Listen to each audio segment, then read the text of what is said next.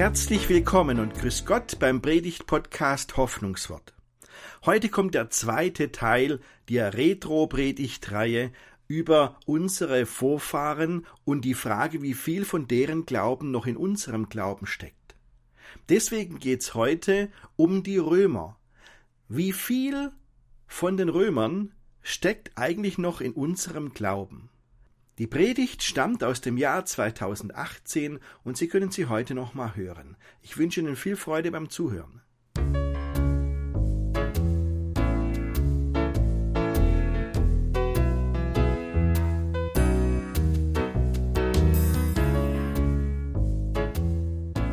Heute geht es im zweiten Teil in der Predigtreihe über die Römer und ihren Glauben und unseren Glauben. Die haben ja hier gelebt.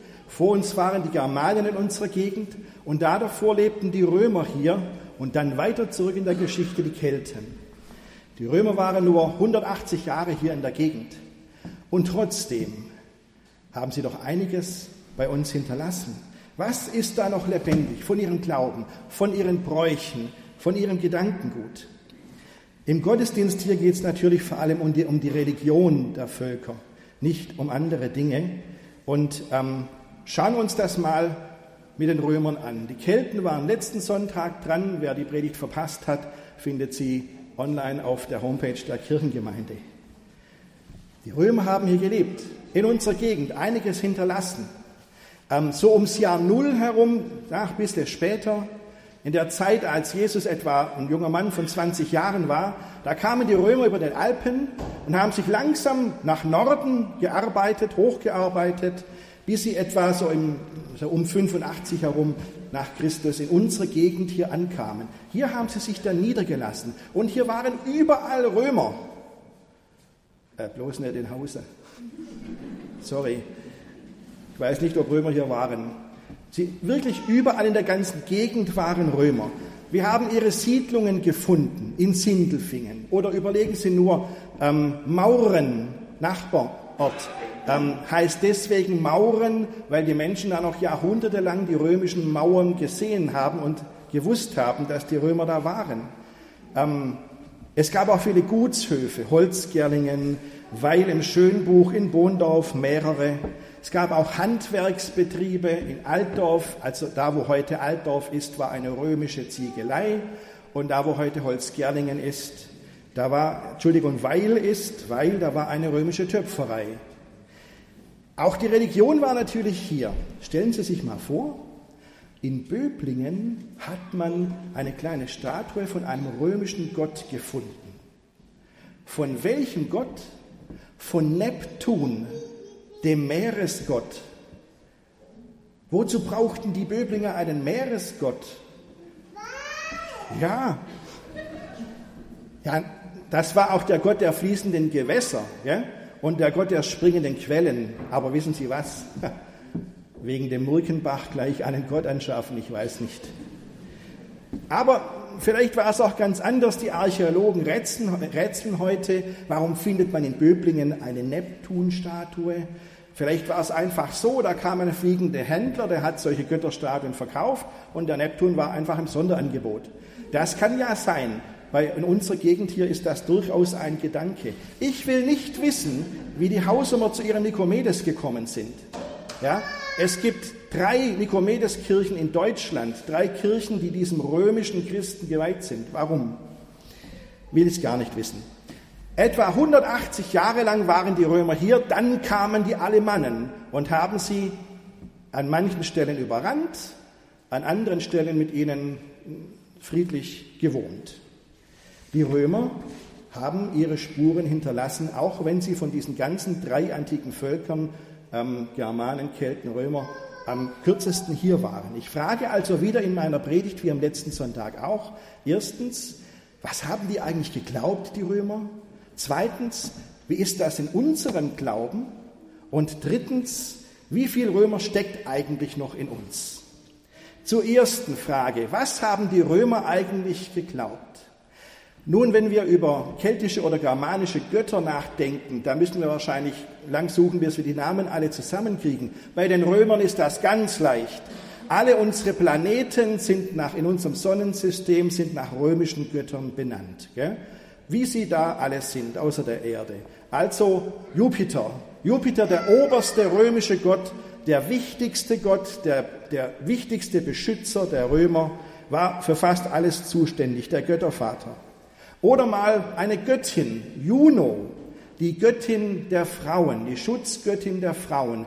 Die haben die Frauen angerufen, wenn sie geheiratet haben oder wenn was anderes Schlimmes passiert ist, hätte ich fast gesagt. Also in allen Dingen, die für Frauen wichtig sind, oder wenn sie eine Niederkunft hatten, haben sie die Göttin Juno angerufen. Und ich weiß nicht, ob sich manche von Ihnen erinnern. Da gab es doch vor ein paar Jahrzehnten noch eine Hausgerätemarke, die hieß Juno. Ja? Ja, 100, über 100 Jahre lang gab es diese Marke. Ich weiß nicht, ob die Macher dieser Marke ihre Marke benannt haben, ausdrücklich nach dieser römischen Göttin, weil sie gedacht haben, das ist die Schutzgott, Schutzgöttin für die Frauen und wir verkaufen Hausgeräte, passt doch irgendwie. Ich weiß das nicht, muss ich ganz ehrlich sagen. Oder wen kennen Sie noch? Minerva, die Göttin des Handwerks. Oder den Kriegsgott Mars, den kennt man alles. Ich meine nicht den Schokoriegel. Ich meine den Gott der Römer, den, der ganz wichtig war, weil die Römer wirklich ständig immer Krieg geführt haben. War ja ein expansives Volk. Das fanden die Nachbarvölker nicht so gut und deswegen gab es ständig Krieg. Nun kann man im Winter keinen Krieg führen. Schlechtes Wetter.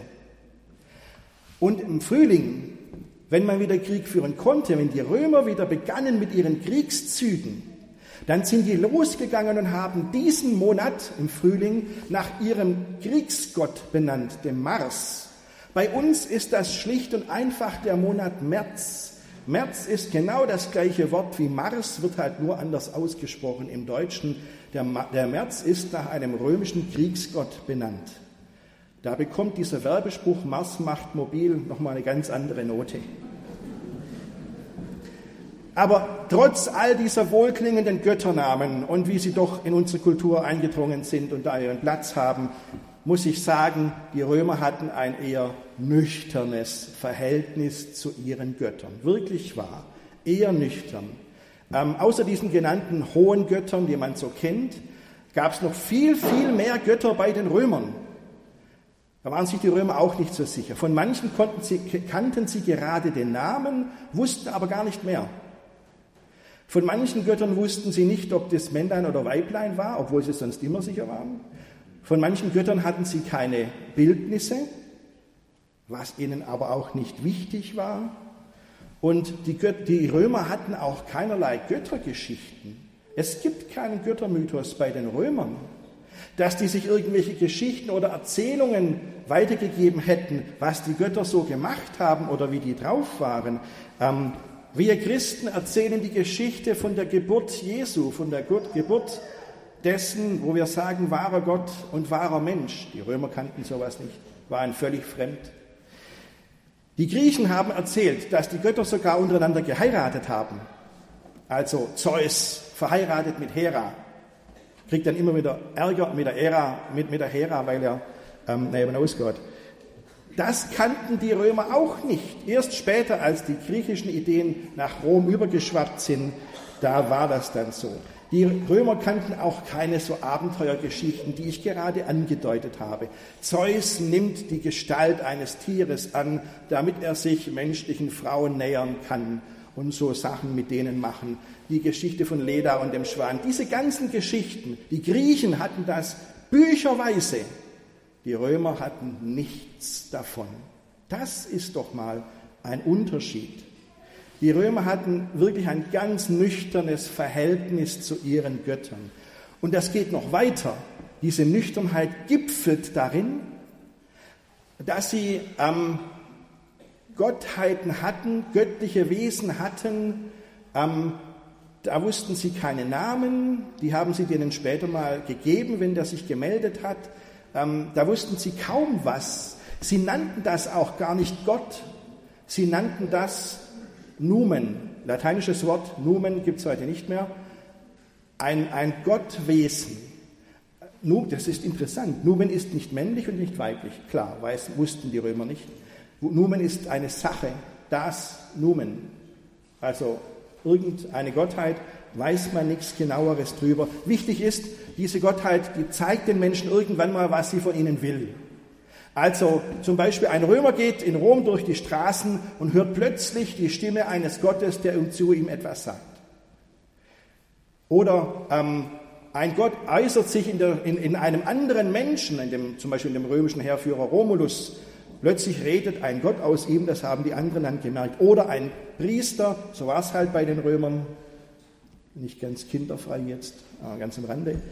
Ein Priester hat wieder ein Opfertier zerlegt und aus den Eingeweiden irgendwie den Willen dieses Gottes herausgelesen.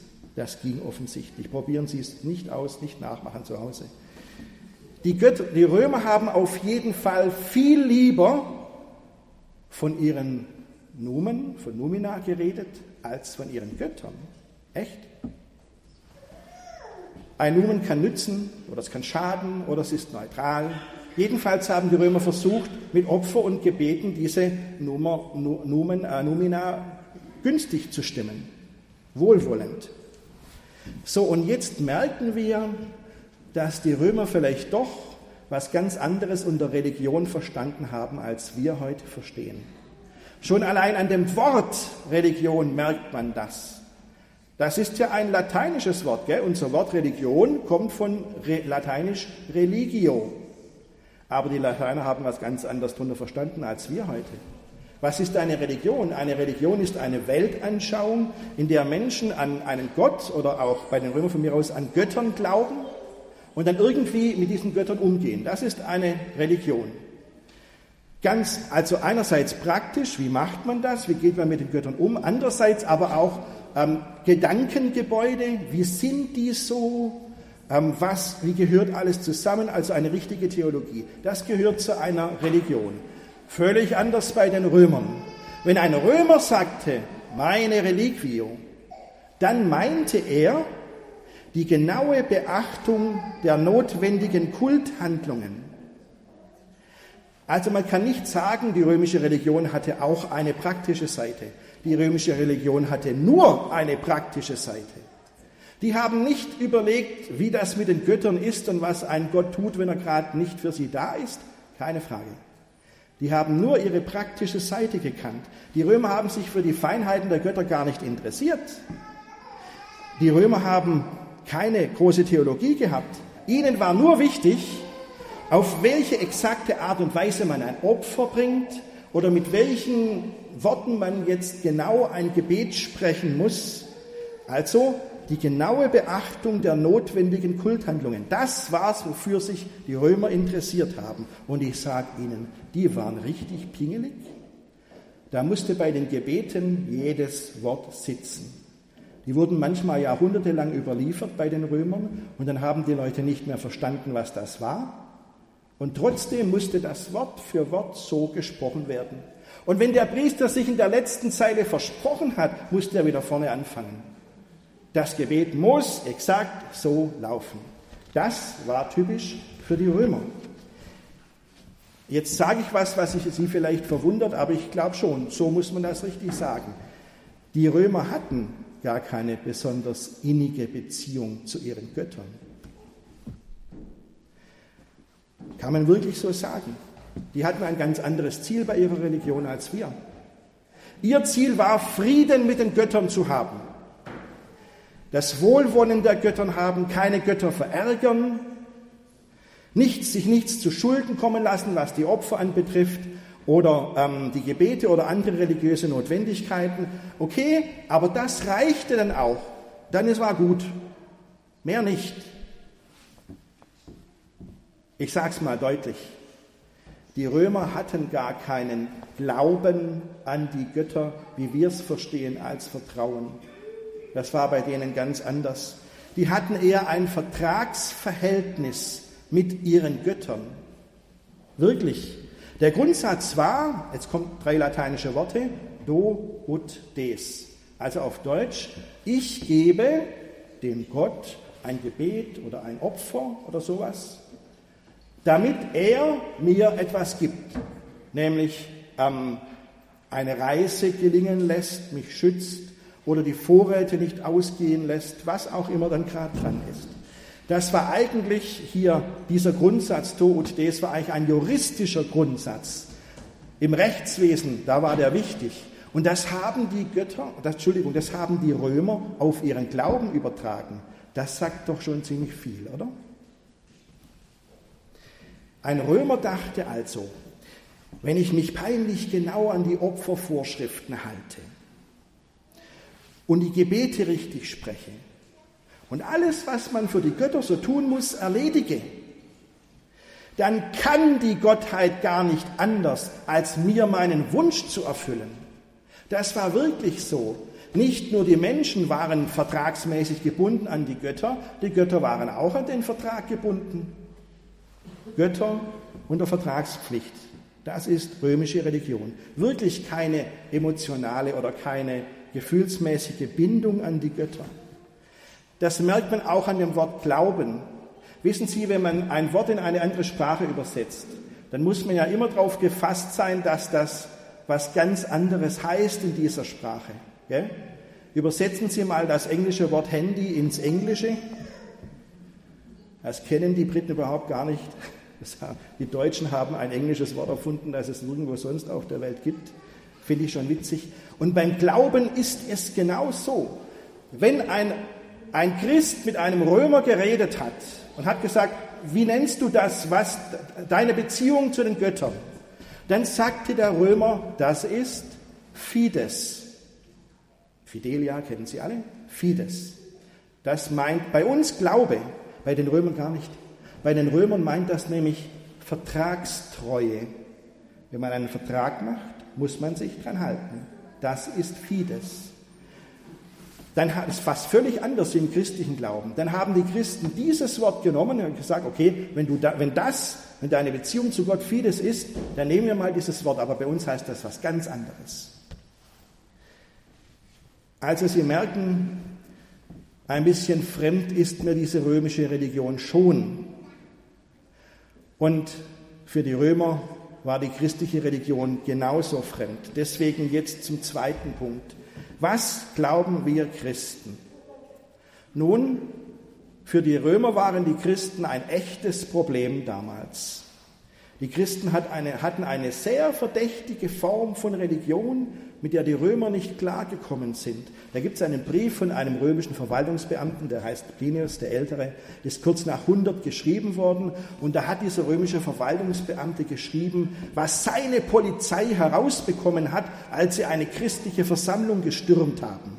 Und hat nach Rom geschrieben, stellt euch mal vor, die, hebt mal den Kindern die Ohren zu, die trinken das Blut von Menschen war natürlich völlig falsch. Das war das Abendmahl. Mein Blut für dich vergossen. Völlig einen falschen Hals bekommen. Oder sie haben gesehen, die sind völlig menschenfeindlich, deren ihre Grundsätze, die, die christlichen Grundsätze verstoßen gegen unser normales römisches Denken. Ja, warum? Weil die Römer keine besonders emotionale Bindung an die Götter hatten und die Christen hatten gesagt, nee, nee, nee, nur ein Gott, keine anderen.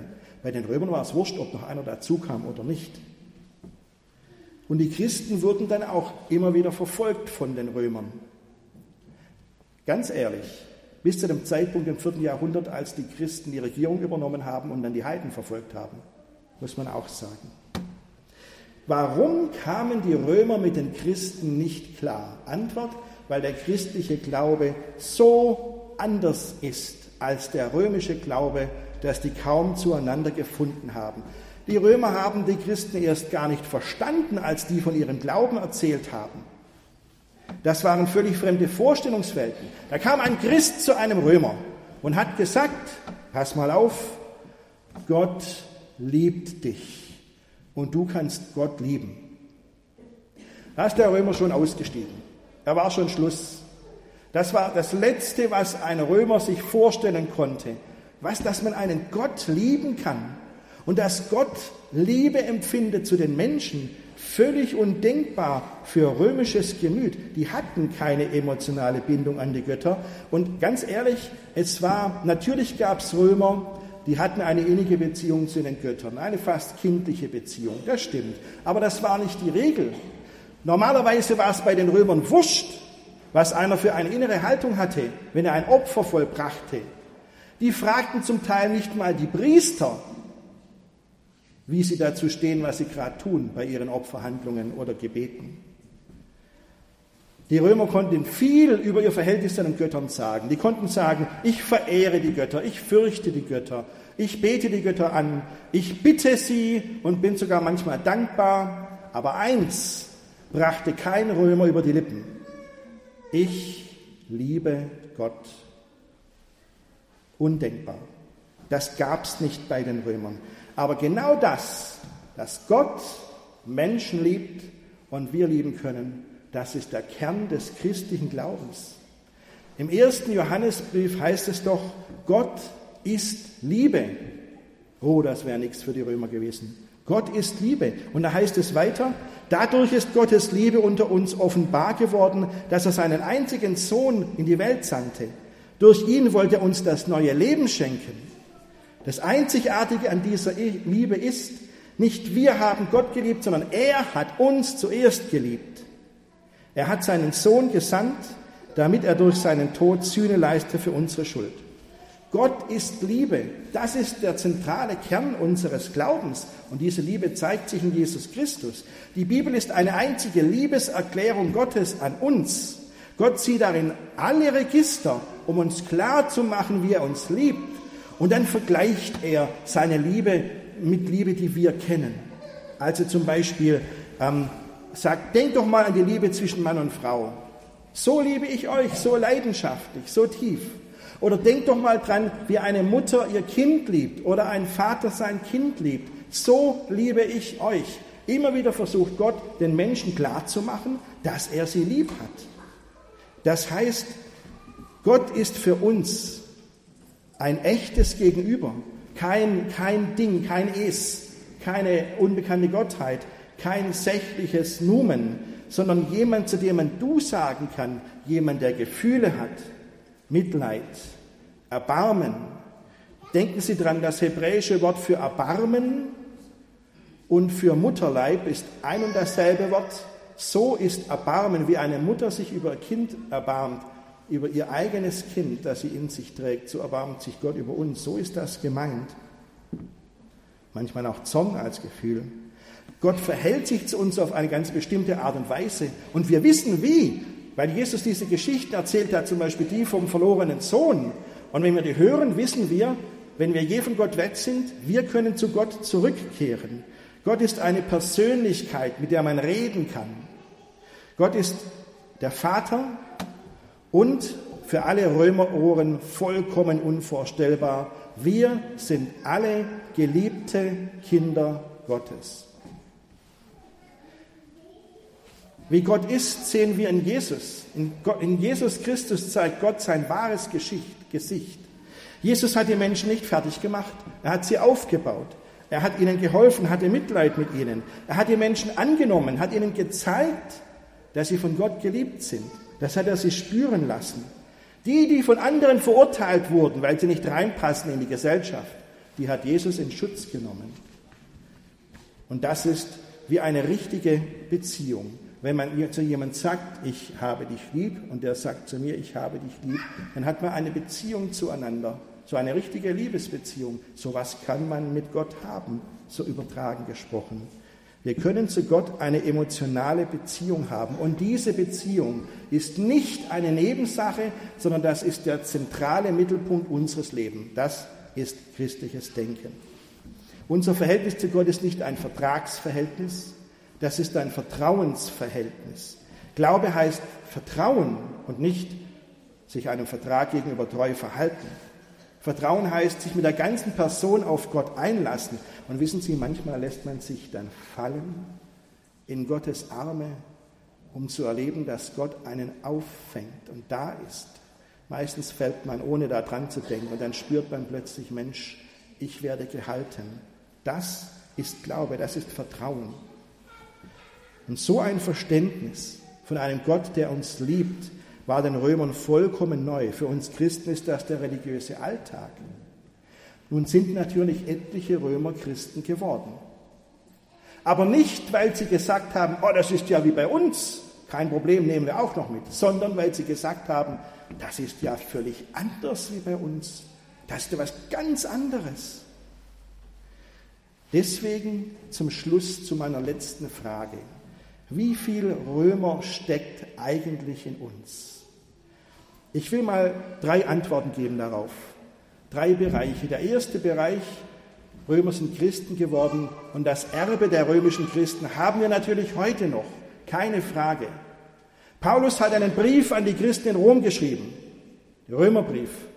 Daraus ist im Lauf der Zeit die römisch-katholische römisch Kirche entstanden. Deswegen heißt sie auch so. Die das Erbe der römischen Christen bewahrt und aus der ja auch dann die evangelische Kirche entstanden ist und vieles übernommen hat, manches geändert hat, das ist ganz klar, das war die Reformationszeit, aber vieles auch übernommen hat. Beispiel, unsere Liturgie in den Gottesdiensten hat ihre Wurzel bei den römischen Christen. Ähm, ich sage mal nur Kyrie eleison. Das werden wir nachher beim Fürbetgebet auch wieder miteinander singen. Dieser Ruf Kyrie eleison, also komm, den gab es in der Antike in vielen Religionen. Bevor das Christentum da war, gab es diesen Ruf Kyrie eleison so. So haben die Leute ähm, ihren Gott angerufen, Kyrie eleison. Das ist zwar, sind zwar griechische Worte, aber das hat jeder verstanden, ja? weil das, das war Weltsprache. So wie heute jeder das Wort Amen versteht, obwohl es hebräisch ist, wissen alle trotzdem, was gemeint ist. Kyrie eleison heißt, Herr, erbarme dich. Und diesen Ruf, den haben viele Religionen gehabt. Und dann die Römer genauso. Und dann wissen Sie ja, dass die römischen Kaiser auf die Idee kommen, kamen, sie könnten sich mal als Götter verehren lassen. Ein Versuch war es wert, offensichtlich. Und wenn dann der römische Kaiser öffentlich vor die Menschen trat, die Menschenmenge, mussten alle gemeinsam rufen, Kyrie eleison, Herr, also der Kaiser, erbarme dich unser. Die Christen haben diesen Gebetsruf von den Heiden abgekupfert übernommen, haben aber gesagt, aber wir meinen jemand anderen, wir haben einen anderen Herrn als die anderen. Unser Herr ist Jesus Christus. Und so verstehen wir diesen heidnischen Gebetsruf, wenn wir ihn in unseren Gottesdiensten haben. Oder denken Sie nur an die vielen Begriffe im Christentum, die direkt aus dem Lateinischen kommen, die lateinische Fremdworte sind. Bibel zum Beispiel, lateinisches Wort Biblia. Oder ähm, Engel, kommt von Angelus, genau das gleiche Wort. Oder Kloster, kommt von Claustrum. Oder ähm, segnen kommt von signare, das ist genau das gleiche Wort. Das haben wir alles in unserer Religion. Jetzt aber mal der zweite Bereich. Gibt es denn tatsächlich so richtiges heidnische Erbe in unserer Religion? Antwort ja. Der Termin, an dem wir Weihnachten feiern, der Termin, an dem wir Weihnachten feiern, ist ja der 25.12. Also in Deutschland jetzt mehr 24.12.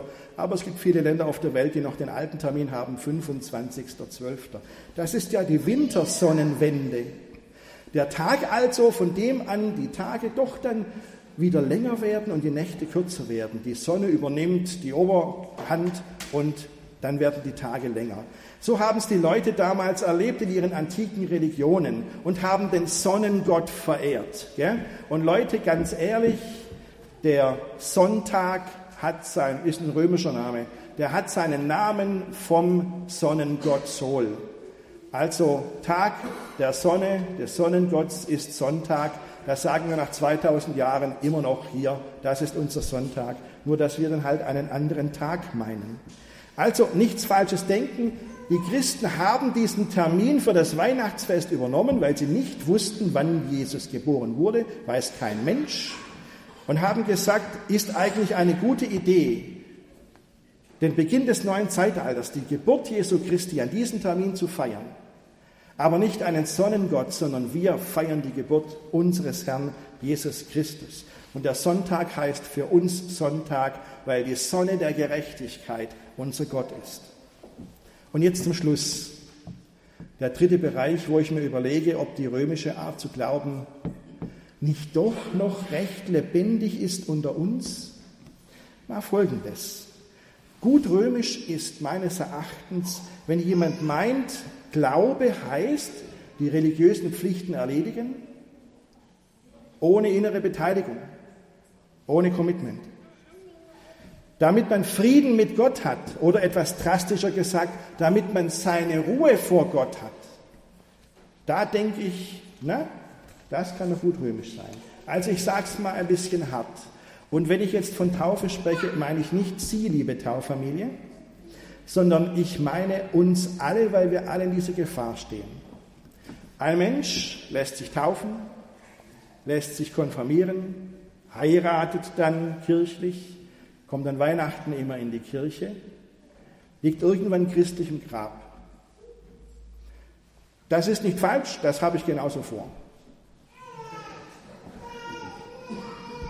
Aber wenn man das alles macht, ohne innere Beteiligung, nur so, um die religiösen Pflichten zu erledigen, weil man das halt so macht, in der Hoffnung, dass man ansonsten seine Ruhe vor Gott hat, seinen Frieden mit Gott hat. Also ich würde sagen, das ist gut römisch, aber nicht arg christlich. Und zum Schluss nochmal ein Gedankenanstoß. Jetzt kommt nochmal was Kompliziertes, tut mir leid, aber nur mal so zum drüber nachdenken. Eine Sache, an der ich schon lange rummache und wo ich noch nicht so weitergekommen bin. Wenn ich ins Krankenhaus gehe, einen kranken Menschen besuche, dann sagt, fragt mich dieser Mensch manchmal, womit habe ich das verdient? Kennen Sie das? Womit habe ich das verdient? Und dann überlege ich mir, was was meint dieser Mensch? Was steckt da dahinter? Was, was glaubt dieser Mensch? Meistens denken die Leute dann, ja, das habe ich nicht verdient. Ich habe doch nichts Schlechtes getan. Ich habe anständig gelebt. Vielleicht denken manche sogar, wenn ich anständig lebe, niemanden umbringe, nichts Schlechtes getan habe, muss Gott doch gut zu mir sein und darf mich nicht krank werden lassen.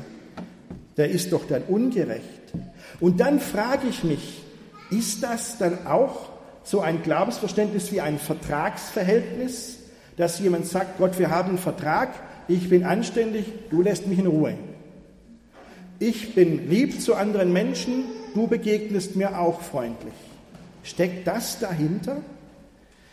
Will jemand auf diese Weise wie die Römer Frieden mit dem Gott haben? Ich bin mir nicht sicher, und das ist sicherlich auch unterschiedlich bei Menschen. Mich würde interessieren, was Sie darüber denken. Aber wenn wir so denken, dann winkt ganz groß der Römer aus uns. Glaube im christlichen Sinn ist immer Lieben und Vertrauen. Wissen Sie, das ist das Interessante, wenn man andere Religionen betrachtet, weil einen da manche Dinge in der eigenen Religion vielleicht wieder deutlicher werden. Wenn wir Gott lieben, ist das immer nur ein Zurücklieben, weil Gott uns zuerst gelebt hat und uns seine Liebe in Jesus Christus gezeigt hat. Das ist der Kern unseres Glaubens. Und deswegen singen wir jetzt auch ein Lied, in dem genau das kommt. Gott liebt diese Welt. In, jedem Strophe, in jeder Strophe kommt das jetzt und zum Schluss auch nochmal, um das ganz deutlich zu machen. Das Lied 409 Gott liebt diese Welt. Erschrecken Sie nicht, dass es acht Strophen sind, das schaffen wir.